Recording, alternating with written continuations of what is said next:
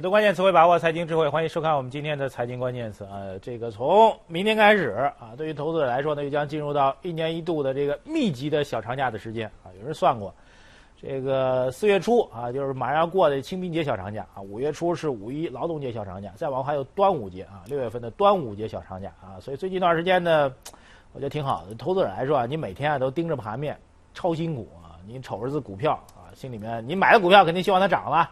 啊，当然，从最近一段时间盘面来讲呢，我想大多数朋友买的股票不仅没涨，还在套牢当中啊，所以你心情不太好，怎么办呢？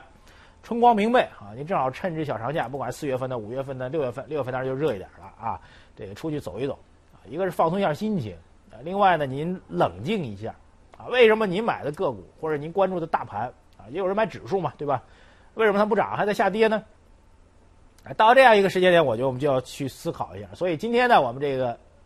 作为一个有点像一个季度或者小长假之前的一个特别节目，我们一起来分析一下这一个月、一个季度来、三个月来，哎，这盘面为什么走成这样啊？这宏观经济怎么样？那么再展望一下，因为每个小长假之前呢，我们都计划给您开一期特别节目。呃，短的来说，啊，从四月份到五月份这一个月，这股市、宏观经济会出现什么变化啊？长的说，从这个一季度到二季度，就整个今年上半年会出现什么样的格局呢？所以我们今天的这个今日最关键，就进入到所谓的。季度观察，好，提到季度观察啊，我们得仔细去跟您讲讲啊。现在的投资者的这情绪不是很高，那么什么原因呢？很多人去讲啊，我们听到的利多跟利空的声音都非常非常多啊，利多的声音也很多啊。比如从这个去年的三中全会开始啊，到中央经济工作会议，到全国两会啊，每次大的会，包括这个周期性的啊，这个比较密集的国务院常务会议，都会给我们带来很多的改革信号，毋庸置疑。改革信号肯定对于中国经济的持续健康、稳定发展是重大的利好，对中国股票市场呢也会形成长期的利好。这是一个最颠扑不破，就是您如果有人超看空中国经济，而极度的看空中国股市的话，您就给他四个字儿，足以把它挡住。哪四个字儿？就改革红利足以。所以这是中国经济当中目前最大的这个利好消息。利空呢，同样也有啊，这宏观经济的静态的数据不太好。那么问题是，到了今儿这当口当中，我们来做这个季度观察的时候，我们真正的看点有几个呢？我把待会儿给你讲几个关键词，给您做一个预览。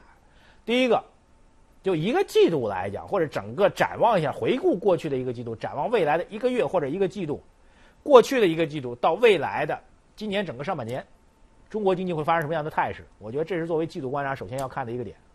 还有就是投资者最关注的啊，我们的大多数投资者观众啊，其实您除了关心宏观经济，但宏观经济离我们比较远，庙堂之高啊，我们是江湖之远。呃，庙堂之高之外呢，我们关心的所谓江湖投资者的江湖就是股票。四月份开始了，四月份来说，对于股市来说会有什么样新的看点？机会在哪里？压力和挑战又在哪里？这也是我们今天季度特别节目当中要重点讨论。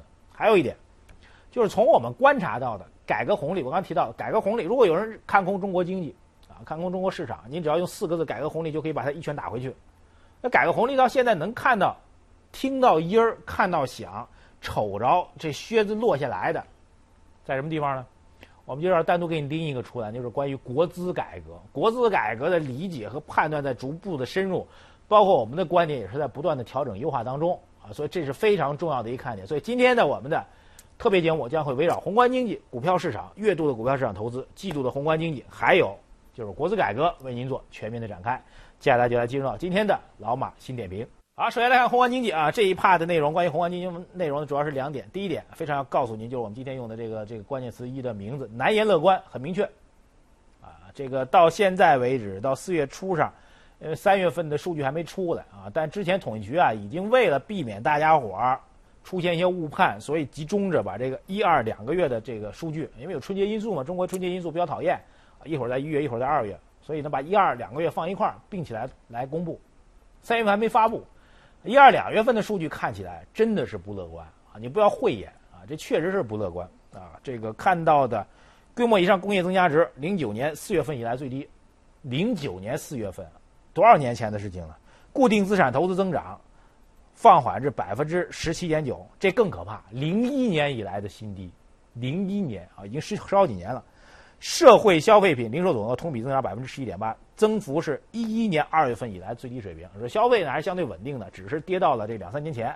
但这个两个跟投资和经营效益有关的数据真的是不理想啊。除此之外，还有前瞻数据、PMI 数据，不跟您说了，你也知道，确实不理想。官方呢略微翘头啊，这明年版的 PMI 夸夸夸往下掉。所以，如果从静态的数据上来讲，我们来给您分析宏观经济，你就可以去理解为什么股市，特别是上证指数啊，中国人习惯了就是看上证指数啊，中国的 A 股市场投资者就看上证指数。为什么上证指数起不来呢？就这一堆数据跟上面压着，那绝对是乌云盖顶，怎么能涨得起来呢？这是必须要明确的一点。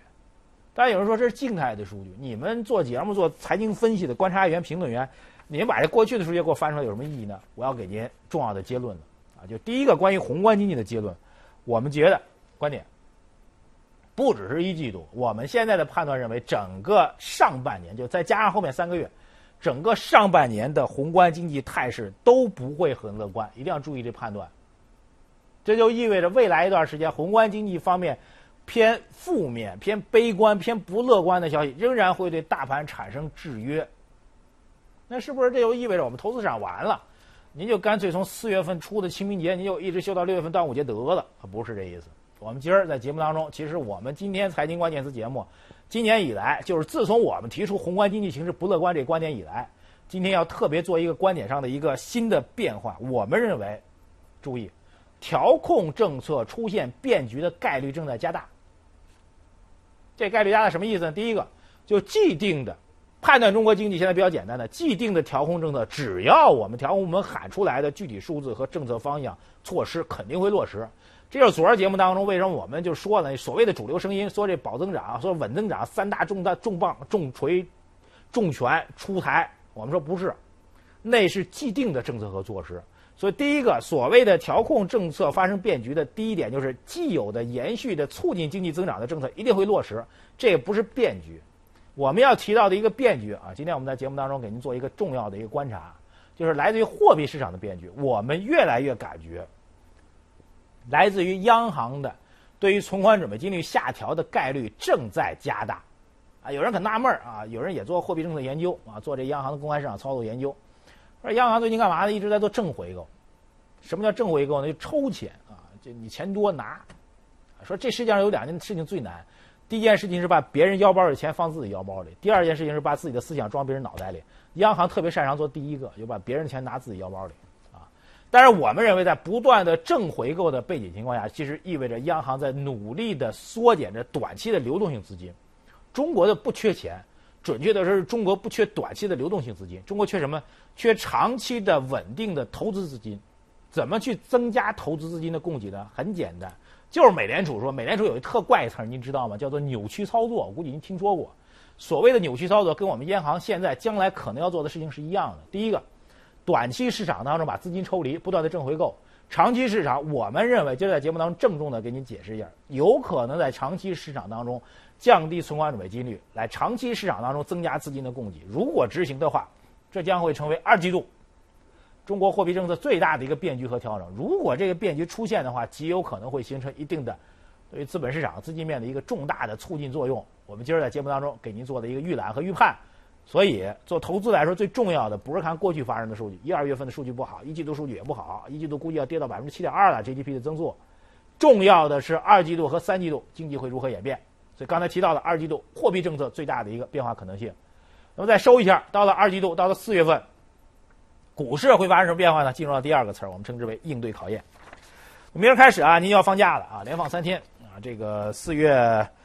五六七三天，您就要会放假了啊！从历史界上来讲呢，这个一般来说，股市喜欢分析历史经验啊。往年四月份啊，一统计十几年的股票市场啊，四月份走的挺好的，是一个比较乐观的年份。过去总共二十三年的时间当中啊，A 股在四月份有十四年上涨的，只有九年是下跌的。相比于其他的月份，A 股四月份涨幅超过百分之十的概率是比较大的。那国际上来讲呢，也是比较怪啊。其实也不怪，就是人呢，就毕毕竟呢，您除了是一个这个投资者，您还是一生物啊。生物呢，往往是有这个所谓的生物的这种生理性的周期的啊。春天的时候，大家都比较情绪高昂，开心啊，开春了，暖和，兴奋啊。所以为什么房地产市场一般到春天都会有所谓小阳春行情呢？就到这当口啊，人们就愿意出来活动，活动干嘛呢？买房子，活动干嘛呢？买股票。所以一般到四月份的时候啊，就这跟这人的生理周期是有关系的。四月份的时候，人们就愿意做一些主动性的一些进攻啊，所以四月份惯例上来讲股市比较好的，这是我们要提到的这惯例啊。但是到今年四月份呢，我们其实围绕今年四月份给您两个重要的判断啊。第一个判断，回到股市逻辑当中来啊，股市逻辑呢，现在监管部门是可着劲儿的飞想着怎么着呢？把周期板块、大蓝筹板块给您做起来。我们节目一直在给您强调 T 加零啊，纳入这个国际上的投资指数啊，标的物做调整，是上交所自己都喊冤啊，说我们估值不低等等等等。目标就是一个希望投资资金能够关注这个大盘的蓝筹股票，这是一个方向。能不能成型我们不知道，但是是监管部门在喊话，一定要注意这样一个喊话。另外一个，今儿节目当中再给你补充两个新的点，就观察四月份啊，我们的观点。第一个观点要告诉您，就是关于四月份股市当中最大的变数，就是这 IPO 的重启的事情啊。IPO 重启是这个三月初的时候，这全国两会当中很多人关心的话题。而当时行政官员所讲的是啊，就是从三月底开始啊，这 IPO 重启啊就应该这开闸了，就应该重新开始了啊。没成想这事儿一拖再拖啊，一直拖到现在没谱，就很多人都不知道有没有时间点。但是我们觉得也不能拖太久，毕竟你现在理论上讲，IPO 现在已经是在重启之后了。你在重启之后又暂停了，再来一次重启，这行政责任也是蛮蛮蛮，我们觉得行政责任、行政方面压力也是比较大的。所以我们的判断，四月份 IPO，你说真在一个月完全一个月当中 IPO 都完全不重启，我们觉得概率很小。所以四月份最大的变数就是 IPO 重启，这事儿一旦敲定了，真正开始操作，对股市来说就是重磅的打击啊，毫无质疑。弱势当中惊弓之鸟，那鸟就是那股市残弱的，这身上已经受伤的一个大雁，您再梆放一弓，哪怕没箭有箭。这鸟咔嚓就掉地下了，这就这剑就是 IPO，声音就是 IPO 重启的声音啊！这是第一个要告诉您的。那最大的希望在什么地方呢？希望虽然远了点但是我们觉得希望是正经八百存在的。您仔细看看，从去年开始，跟大盘股票，我们现在不说创业板跟中小板，我们觉得创业板跟中小板现在炒过了啊，放不开。大的股票当中，去年开始炒最火的上海自贸区，这是不是大的股票当中最大的板块？今年上半年开始炒最多的什么呢？国资改革、国企改革。这两个内容其实核心点都是俩字儿，就是改革，只是看这改革落定的时间会如何。所以四月份最大的希望就是改革红利在什么领域、什么行业、什么企业、什么的布局当中能够取得正正式性的突破。所以四月份的看点会慢慢的出现的。当然，有很多投资者跟我们说啊，我们就博这改革红利啊，到四月份开始就开始博啊，有了一些案例之后，我们照葫芦画瓢啊，博了半天，结果被套牢了。啊不，这是一个操作上的问题，但是改革所带来的市场的促进效应仍然是存在的。所以四月份，空方看 IPO，多方看改革红利。提到改革红利，我们就给您分析一下非常重要的一个国企改革的话题，是我们今天第三关键词儿啊。首先看一个案例啊，就是国家发改委日前下一通知啊，关于铁路改革的，是新建的一个叫做怀池铁路开通运营之后。啊，这条铁路的这个整个运行价格呢，将会实行市场调控，由铁路运输企业和运户、用户、投资方协商确定具体价格。就换句话说啊，这铁路定价，以前咱们家国家这铁路价格都是有政府指导价的。您坐那货车，您坐那客车啊，运的货的货车每公里多少钱是有这个行政部门指导价的。呃，铁路总公司呢，可以在这个指导价上个方方面呢，略微做一点点象征性的调整。那这次的所谓的怀池铁路是一个。这个由这个重大改革的一个突破，它是市场化改革的一个突破，这是国内放开铁路运输价格的一个首次的尝试。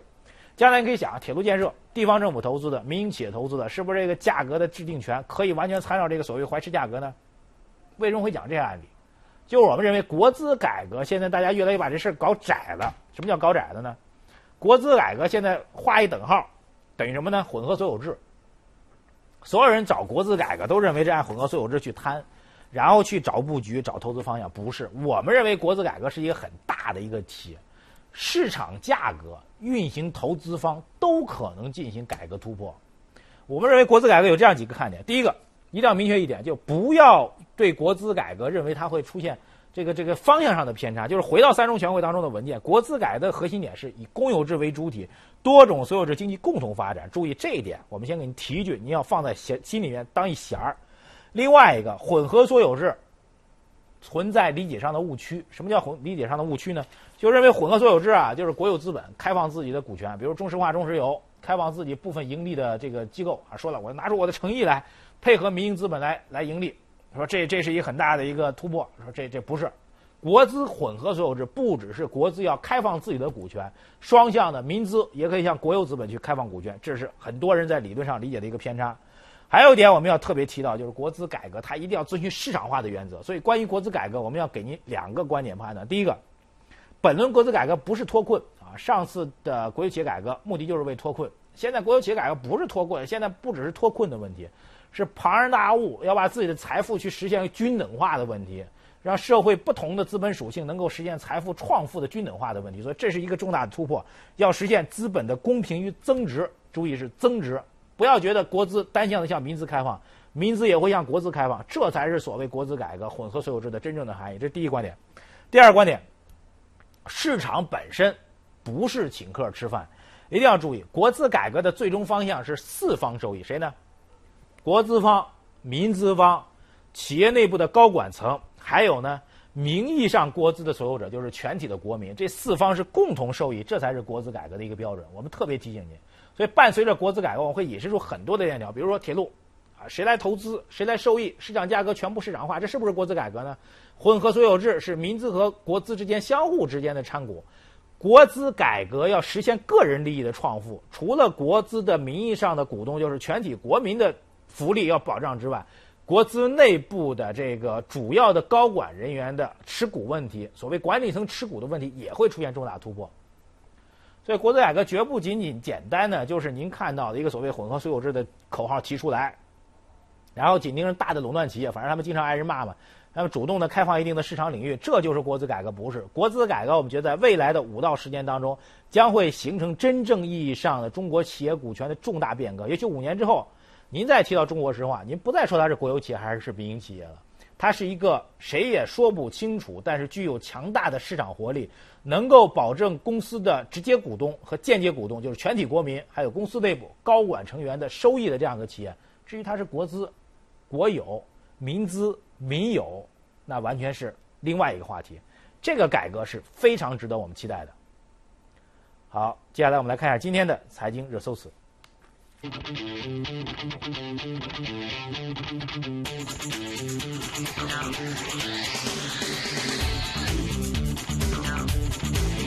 No.